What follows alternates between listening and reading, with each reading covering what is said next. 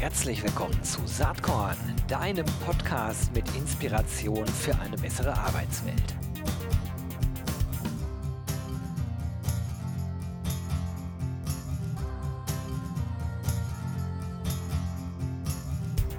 Hallo und herzlich willkommen zum Saatkorn Podcast und ich habe heute einen Gast, der war vor langer, langer Zeit schon mal da. Ich, wenn ich das richtig in Erinnerung habe, war das das erste Startup, was ich überhaupt hier für den Podcast interviewt habe. Also nicht das Startup, sondern mein Gast. Es ist Jan Bergerhoff äh, von Case, Candidate Select, kennen wahrscheinlich die meisten. Wenn nicht, dann lernt er äh, Jan äh, und Candidate Select jetzt kennen. Hallo Jan, schön, dass du da bist. Hallo Gero, vielen, vielen Dank, dass ich da sein darf. Ganz genau. Wir hatten im Vorgespräch gesagt, wir wollen gar nicht so lange erzählen, was ihr da bei Candidate Select macht, denn dafür gibt es ja die andere Folge, die ich auch in den Shownotes verlinke. Aber dennoch, äh, zwei, drei Sätze ähm, bitte doch gerne, damit äh, jeder Mann und jede Frau sich äh, ein Bild machen kann, um was es jetzt im Folgenden gehen wird. Sehr gerne, Gero. Wir bei Case, wir haben uns vorgenommen, Hochschulabschlüsse vergleichbarer zu machen. Das ist ein großes Problem. Es gibt ähm, in Deutschland annähernd 30.000 Studienprogramme und da eine ganz unterschiedliche Benotungspraxis. Und ähm, ja, dann ist es natürlich auch so, dass die verschiedenen Programme nicht alle gleich sind. Das heißt, in manchen Programmen ist es viel schwieriger, eine sehr gute Note zu kriegen als in anderen Programmen. Und ähm, das kann man aus der nominellen Note einfach nicht ablesen. Und weil das so ist und weil das dann häufig zu, zu Fehlern im Recruiting-Prozess führt, ähm, bieten wir Kontextinformationen an, ordnen die Note ein in eine lokale Notenverteilung und sagen noch was zur Qualität des Studienprogramms und erleichtern somit ähm, ja, die Bewertung, ähm, beschleunigen die Bewertung und äh, ja, machen es auch fairer. Und das machen wir nicht nur für Deutschland, sondern auch für einige andere Länder. Da kommt man gleich noch drauf zu sprechen, denn das Schöne ist, ihr habt den Queb HR Innovation Award 2021 gewonnen. Das weiß ich relativ genau, weil ich ja auch Beirat bei Queb bin und diese ganze Preisverleihung natürlich aufgeregt mitverfolgt habe und übrigens auch für euch gewotet hatte. Hm, finde ich sehr cool. Was bedeutet der Award für euch und äh, warum ist das vielleicht auch im Kontext äh, Bewerbungen aus dem Ausland so super wichtig? Ja, wir haben uns riesig gefreut über diesen Award. Das war einfach eine tolle Anerkennung von der Arbeit, äh, die wir da viele Jahre, seit 2015 sind wir mit dem Thema unterwegs, schon reingesteckt haben. Ähm, der Award wurde verliehen für die Arbeit äh, für das Land Indien, ähm, was auch ein, ein Projekt war, das wir wirklich über viele, viele Jahre mit uns genommen haben. Und äh, Indien als Land ist so wahnsinnig komplex und so wahnsinnig groß mit annähernd 10.000 Institutionen und ähm, für, den, für den Recruiter auf dem Lebenslauf natürlich unheimlich fremd. Das heißt, es gerade mit dem, mit dem Volumen, die natürlich in, Recruiting in vielen Recruiting-Prozessen vorkommen, ist es eigentlich gar nicht möglich, äh, die Nachforschung zu machen und dann im Zweifel einer indischen Bewerbung wirklich gerecht zu werden. Und das hat uns gestört. Da haben wir gedacht, das ist äh, im Zweifel ungerecht oder ja, äh, einfach ein Problem. Und ähm, da sind wir losgezogen und haben irgendwann eine ganz tolle indische Kollegin bei uns im Team gehabt, die äh, auch in Indien mal als Professorin unterrichtet hatte und die dieses indische Bildungssystem einfach wirklich von der Pike auf gut kannte. Und die hat uns geholfen, gute Daten zu finden. Und ähm, ja, dann haben wir aus, äh, aus vielen, vielen PDF-Dokumenten von den indischen Bundesstaaten haben wir rausgeklaubt, viele Daten rausgeklaubt und ähm, durchsuchbar gemacht, in eine Datenbank gepackt. Und wenn dich das interessiert, er erzähle ich dir auch mal im Detail, was das ist. Das ist äh, spannend, äh, vor allen Dingen ja auch, weil dieses ganze Projekt jetzt äh, am Beispiel Indien, aber man kann ja auch sagen, äh, welcher Recruiter kennt schon alle möglichen Bildungsinstitutionen in, in anderen Ländern, international oder sogar einfach nur Bologna lässt grüßen, allein nur in Deutschland. Also ihr tragt ja auch mit dazu bei, Prozesse, Bewerbungsprozesse fairer zu gestalten. Ne? Genau, das ist die Überschrift oder das, was wir am Ende natürlich im Wesentlichen damit erreichen wollen. Und ähm, wir haben natürlich das Problem, dass es nicht in allen Ländern die perfekten Daten gibt. Wir haben für viele Länder zum Teil auch administrative Daten. Das deutsche Produkt hat zum Beispiel die Daten der äh, Prüfungsämter der einzelnen Hochschulen. Äh, mit, äh, mit enthalten. Und ähm, auch in Amerika zum Beispiel ist es so, dass wir mit Freedom of Information Requests, also mit so äh, Anfragen äh, nach Informationsfreiheitsgesetz relativ viel machen können und dann auch gute Daten zurückkriegen. Sowas funktioniert in einem Land wie Indien eher nicht. Und deswegen war es toll, dass wir ähm, herausgefunden haben, dass man für, für MINT-Abschlüsse, also für mathematisch, naturwissenschaftlich, technische Abschlüsse in Indien eine Zulassungsprüfung ablegen muss. Und diese Zulassungsprüfung, die ist sehr vergleichbar, die ist sehr standardisiert und ähm, wir können uns das vielleicht vorstellen wie so eine naturwissenschaftliche Abiturprüfung. Und zu dieser Zulassungsprüfung, da haben wir tatsächlich konkret im Detail die Daten gefunden. Und ähm, das heißt, wir konnten dann sehen, okay, in der Institution im Bereich Maschinenbau, da wurde noch bis zu dem und dem Rang von der Zulassungsprüfung zugelassen und aufgenommen und bei dem anderen Programm war das vielleicht anders. Und dadurch ist was ganz Wichtiges gelungen, nämlich vorher war es so, dass es rund 50 ähm, indische Institutionen gab, Indian Institutes of Technology in der Regel. Die waren in öffentlichen Rankings erfasst, so im Times Higher Education Ranking oder so, die hatte man schon mal gehört, da konnte man was mit anfangen.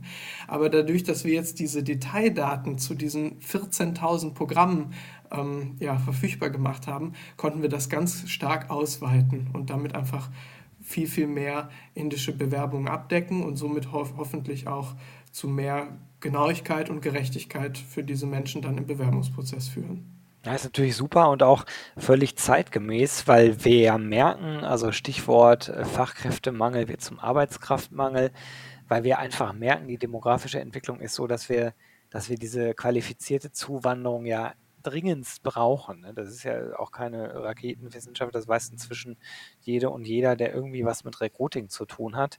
Ähm, und insofern kann ich mir vorstellen, dass das, was ihr da macht ähm, äh, bei Candidate Select, total zukunftsweisend ist für, für viele Organisationen. Wie ist da die Reaktion? Was sind so die größten Hemmnisse eigentlich im Markt? Äh, ist es das Bekanntheitsproblem?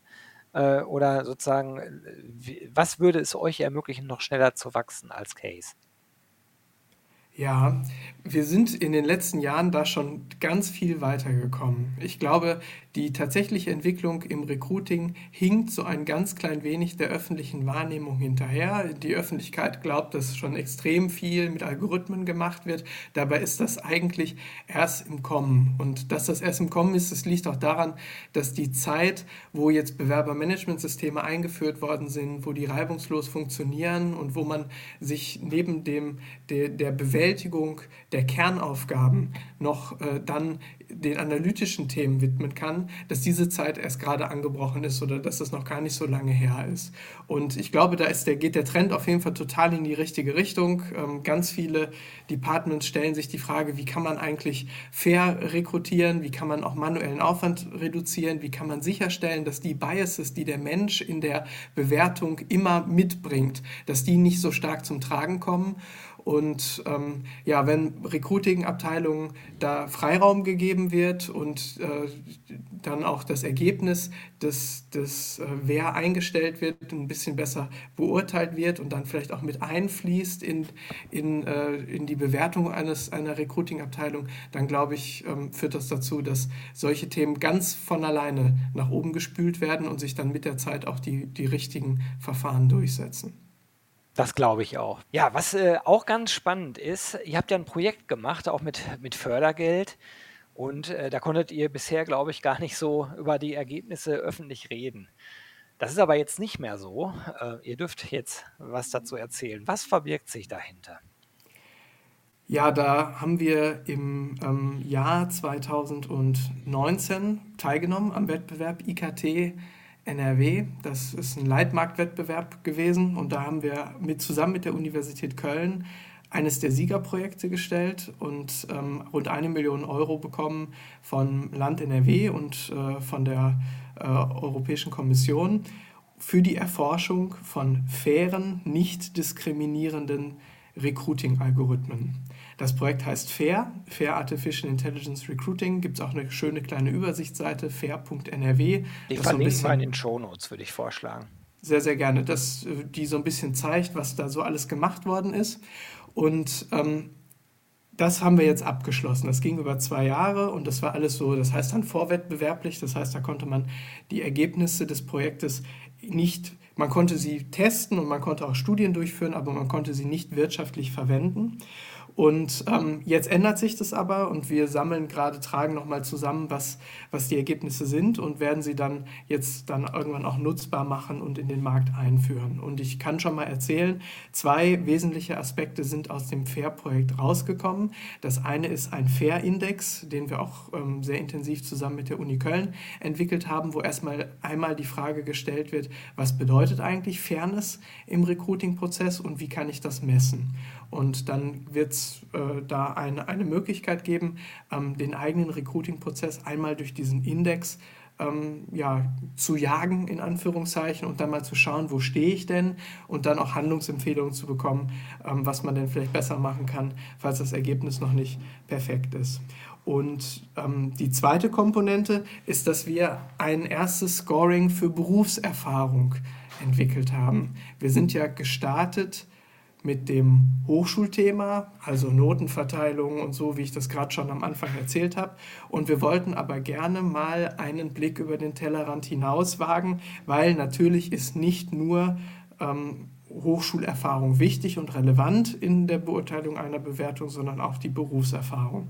Und ähm, ja, dafür haben wir uns äh, was überlegt, wie man denn die Firma mit berücksichtigen könnte für so ein, solches Scoring, wie man die Hierarchieposition mit berücksichtigen könnte für ein solches Scoring, ähm, wie lange jemand schon im Arbeitsmarkt war, wie man sicherstellen kann, dass es keine Genderdiskriminierung gibt. Da haben wir noch einen extra Faktor eingeführt, der dafür sorgt, dass äh, Männer und Frauen im Schnitt genauso gleich gut bewertet werden. Und ähm, ja, wir haben auch schon eine, eine, erste Studie durchführen können, nämlich mit der ähm, Firma FIGA. Das ist ein, äh, ein mittelständisches Unternehmen aus dem, ähm, aus, ähm, aus dem Sauerland. Und die waren Projektpartner bei uns. Und da haben wir schon sehen können, dass wenn man nicht nur die, äh, die ähm, ja, die akademische Leistung berücksichtigt, wie unser Case-Scoring das tut, sondern auch noch die Berufserfahrung berücksichtigt, dass in der Kombination noch eine bessere Vorhersage äh, in dem Fall von, einem, äh, von einer erfolgreichen Einstellung ähm, möglich ist. Und mhm. ja, da wollen wir jetzt darauf ausbau, äh, aufbauen und hoffen noch äh, viele weitere Erkenntnisse sammeln zu können, um dann eben auch da äh, einen weiteren Beitrag für Fairness und ja, Effizienz im Recruiting leisten zu können. Ja, das ist sehr interessant. Also, wenn ich jetzt als berufserfahrener Mensch da drauf schaue, dann würde ich heutzutage sagen, was ich vor, ach, wie lange ist das her, 22, 23 Jahren im Studium so verbrochen habe, hat das wirklich noch eine Aussagekraft für, äh, für den Gero Hesse von heute.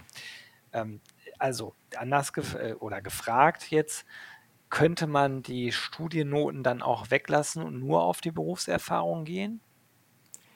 Am Ende ist das immer eine Entscheidung des Kunden. Ähm, der Kunde sitzt da im Fahrersitz und macht das so, wie äh, er oder sie das für sich braucht und auch für richtig hält. Ähm, ich würde für das Studium folgende Lanze brechen, nämlich es ist ein bisschen die letzte anonyme Bewertung, die man mhm. bekommt. Was meine ich damit? Natürlich im Beruf ist die, die Bewertung und die, ja, die Einschätzung von, von äh, Performance meistens eine sehr soziale Sache. Der, das Verhältnis des Vorgesetzten spielt da rein oder das Verhältnis zu den Kolleginnen und Kollegen spielt da rein. Und ähm, das ist an der Uni natürlich eher nicht so. Das ist ein bisschen anonymer. Da macht der Professor eine, eine Klausur, die ist irgendwie für alle gleich und dann wird die hoffentlich nach halbwegs gerechten Maßstäben ähm, für alle gleich bewertet. Und ähm, da, da das so ist und im Berufsleben dann eben anders ist, äh, würde ich sagen, dass auch die Uninote noch oder die Unileistung immer noch eine Vorhersagekraft hat. Aber du hast natürlich völlig recht, wenn das immer weiter in die Vergangenheit rückt und dann unheimlich viel Berufserfahrung da ist, dann muss das andere irgendwann auch die Überhand gewinnen oder mehr, mehr Gewicht haben. Ja. ja ich habe das auch ein bisschen vor dem Hintergrund gefragt, dass das, was ihr macht, dann ja auch für Nicht-Akademiker äh, und Akademikerinnen geeignet wäre. Ne? Das, das stimmt ähm, in, der, in der Perspektive. Im ersten Schritt wird es so sein, dass dieses Scoring von Berufserfahrung, was wir entwickelt haben, nur für die White-Collar-Berufe mhm. wirklich ordentlich funktionieren wird. Aus dem einfachen Grund, weil wir nicht im Blue-Collar-Bereich nicht genügend äh, Kontextdaten in dem Projekt jetzt haben finden können, um die Modelle dafür auch schon zu bauen. Ja, ich bin mal gespannt, wie sich das mittelfristig so weiterentwickeln wird, weil ich, ich äh, wir erleben ja gerade, dass äh, der Fachkräftemangel, der, der früher ja hauptsächlich im White-Collar-Bereich getobt hat, inzwischen auch in den, in den ganzen Low-Collar-Bereich äh, übergeschwappt ist. Ähm, und deswegen kann ich mir vorstellen, dass es ja Sinn macht, daran zu arbeiten, vielleicht noch mehr Datenpunkte, Datenquellen auch nur für diese Zielgruppe aufzutun. Aber das ist dann Zukunftsmusik. Ähm, ich wollte noch auf was anderes zu sprechen kommen. Du hast mir erzählt, dass ihr von Case auch inzwischen einen recht ansehnlichen Talentpool aufgebaut habt. Ne? Ja, das war erstmal überhaupt nicht Teil unserer, äh, unserer DNA, aber es hat sich ein Stück weit ergeben und wir sind jetzt doch ganz begeistert, was sich da entwickelt hat. Ähm, denn im Grunde ist es so, dass wir, die, dass wir, dass wir das Scoring für die Hochschulabschlüsse, dass wir den Unternehmen geben, dass es da auch immer ein gewisses Interesse unter den Studierenden und Absolventen selber gab, in, in die Richtung, ähm, ja, was wissen denn jetzt die Unternehmen über mich, wo stehe ich denn, wo bin ich vielleicht auch äh, ähm, im Vergleich zu anderen, mit dem und dem Scoring, wo kann ich mich denn jetzt bewerben, wer hat da Interesse an mir. Und ähm, ja, wir haben im letzten Jahr begonnen, da mal ein bisschen Fokus drauf zu legen, ein Produkt, was sich äh, Studierende bei uns runterladen können, zu entwerfen. Und ähm, ja, jetzt ist es so, dass über 20.000 junge Leute im vergangenen Jahr sich so ein Case-Zertifikat bei uns runtergeladen haben. Das Case-Zertifikat, das ist im Grunde äh, das Scoring, wie wir das bei, bei Case anbieten. Da gibt es noch zwei, drei unterschiedliche Varianten, je nachdem, in welcher Detailtiefe man das haben möchte. Und dann können die das erstmal natürlich für sich selber nutzen, um zu gucken, wo stehe ich, aber sie können es auch der Bewerbung beilegen. Ähm, und sie kommen, wenn sie das runterladen, zu uns in einen Talentpool. Und dieser, dieser Talentpool äh, ist jetzt voller Leute, die in der Regel alle im Studium ziemlich gut waren. Weil, das ist vielleicht jetzt hier die Selektion an der Stelle, es geht ja um die, Be um die Bewertung der Studienleistung. Das scheint besonders für Leute interessant zu sein, die sich da auch ein positives Feedback erhoffen. Und ähm, ja, wir haben eine äh, über 50 Prozent MINT-Quote ähm, und äh, auch viel aus den Wirtschaftswissenschaften und ähm, ja, äh, sind schon jetzt unterwegs gewesen und haben mit verschiedenen Firmen gesprochen, haben schon ganz viele Vorstellungsevents und äh, ja, äh, Informationen verschickt zu Consulting Days oder zu bestimmten Trainee-Programmen, auch für Hochschulen zum Teil, für bestimmte Masterprogramme. Und ich hätte nie gedacht, dass das so eine Resonanz findet, aber es, äh, es ist wirklich so, dass diese Zielgruppe extrem dankbar ist, dann auch so relativ äh, im, im, frühen Stadium, Ende des Bachelors, Anfang des Masters, an neue Optionen herangeführt zu werden. Und das klappt wirklich super. Hm. Eigentlich, äh, äh, ich sag mal, No-Brainer, aber es ist durch Zufall mehr oder weniger oder, oder als Kollateralschaden entstanden, ne? das ganze Ding. Jetzt habt ihr ja, da über 20.000 äh, Talente drin äh, und ihr wächst vierstellig pro Monat.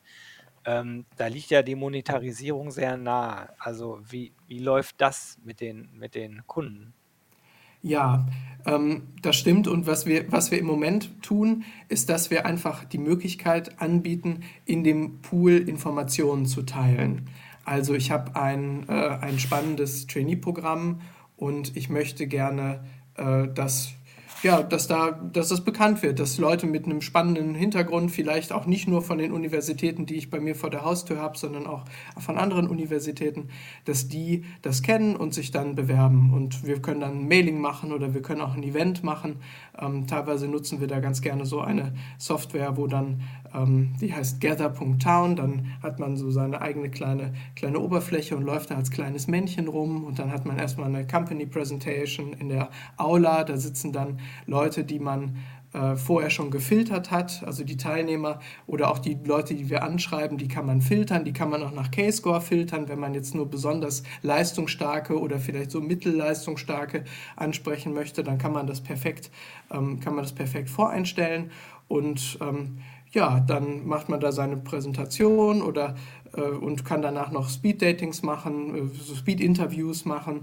Ähm, oder man hat einfach nur, wie gesagt, eine E-Mail verschickt und auf das eigene ähm, äh, Trainee-Programm etc., das eigene Angebot hingewiesen. Ähm, und was wir jetzt gerade neu machen, ist, dass wir auch die Möglichkeit einbinden, direkt im Prozess bei uns die Kandidatinnen und Kandidaten anzusprechen.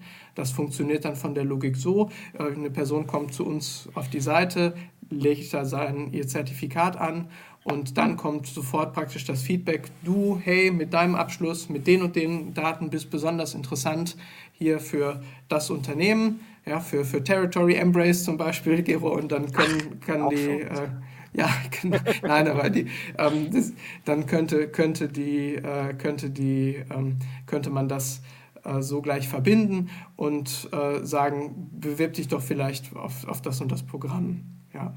Super. Also ich bin mal total gespannt, was aus Case noch so wird. Also ich habe euch bisher immer rein in die Data Analytics-Ecke äh, geschoben. Äh, jetzt der letzte Punkt, über den wir gesprochen haben, das war wirklich eigentlich schon im Recruiting-Thema. Natürlich sind diese Themen eng miteinander verbunden. Wenn man so ein bisschen nach vorne schaut, wie stellst du dir denn eigentlich Case so mittelfristig vor? Was habt ihr da für Ziele? Ich finde die Idee ganz spannend, dass man die, das Sourcing-Thema und auch das, das ähm, Beratungsthema in Richtung der Studierenden noch stärker verbindet mit dem Analytik-Thema bei den Unternehmen selbst. Wenn ich also weiß, weil ich bei einem Unternehmen im Einsatz bin, und dann kenne ich die Profile, beziehungsweise dann weiß ich vielleicht auch, was bei, bei bestimmten Job Requisitions gesucht wird.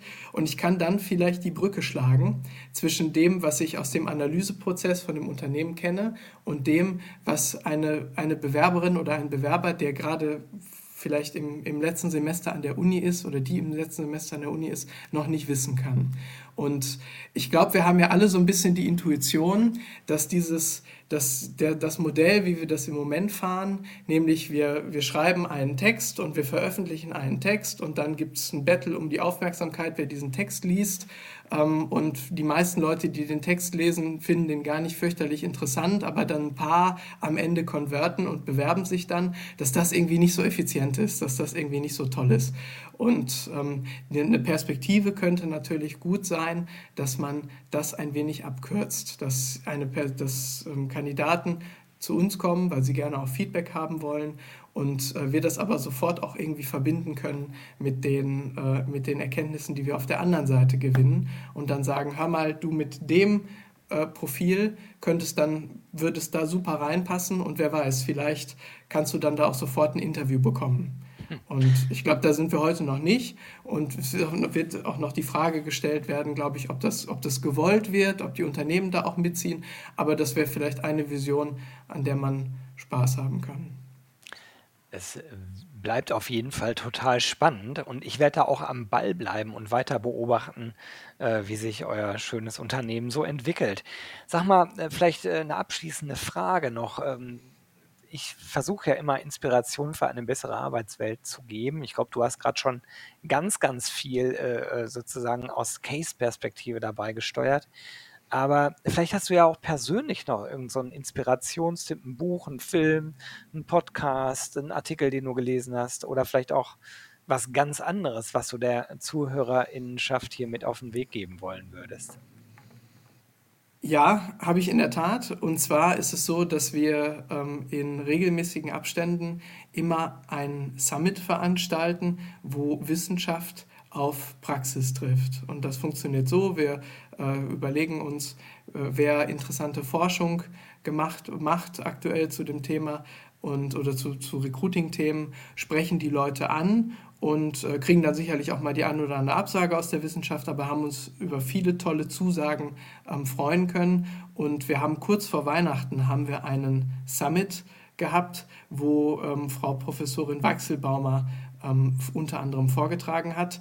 Und ähm, Frau Wachselbaumer ist eine äh, Koryphäe auf dem Bereich äh, der äh, ähm, der Forschung zu Diskriminierung in Recruiting-Prozessen. Da gibt es, sie, hat, sie ist die Autorin einer ganz bekannten Studie, ähm, wo äh, Lebensläufe verschickt wurden, ähm, die eigentlich identisch waren. Ähm, im, in der ersten Version äh, wurde der Lebenslauf verschickt von Sandra Bauer, in der zweiten Version von Merjem Öztürk und in der dritten Version von Merjem Öztürk mit Kopftuch. Ja, und sie hat ge gezeigt, genau, das ist eine ganz bekannte Studie und da hat sie bei uns im Summit drüber gesprochen und das vorgestellt und auch äh, die Implikationen, die äh, da aus ihrer Sicht für das Recruiting raus entstehen, ähm, beschrieben. Und ähm, genau, den Vortrag, äh, den kann man bei uns äh, anfragen. Ähm, Frau Weichselbaumer wollte nicht, dass wir ihn komplett veröffentlichen, aber bei, auf Anfrage ist er bei uns verfügbar. Das heißt, wer, den, wer sich dafür interessiert, kann sich einfach bei uns melden und dann können wir den teilen. Super, das ist doch ein klasse Tipp. Ähm, Diskriminierung im Bewerbungsprozess, Riesenthema. Du, Jan, das war wie immer spannend mit dir zu sprechen. Ich äh, freue mich, dass ihr euch so äh, schön entwickelt. Und ja, danke dir jetzt erstmal, dass du die Zeit für Saatkorn genommen hast und wünsche dir alles, alles Gute. Wir bleiben in Kontakt äh, und werden irgendwann hier weitersprechen, hoffe ich zumindest. Vielen, vielen Dank, lieber Gero. Danke für die Einladung und das tolle Format und noch viele, viele gute Gespräche. Bis dahin, tschüss. Bis dahin, ciao. Jo, das war diese Saatkorn-Podcast-Episode. Wenn du nichts mehr verpassen willst und dich überhaupt für die Saatkorn-Themen interessierst, dann abonnier doch einfach meinen niegelnagelneuen Newsletter. Und dann bekommst du jeden Sonntag frisch alle Artikel, alle Podcast-Folgen, außerdem noch meine wöchentliche Kolumne und die Verlosung der Woche in deine Inbox. Musst du natürlich nicht sonntags lesen, geht auch montags oder dienstags. Ich würde mich sehr freuen. Hier nochmal die URL saatkorn.com slash newsletter. Tja, dann bis bald. Ciao.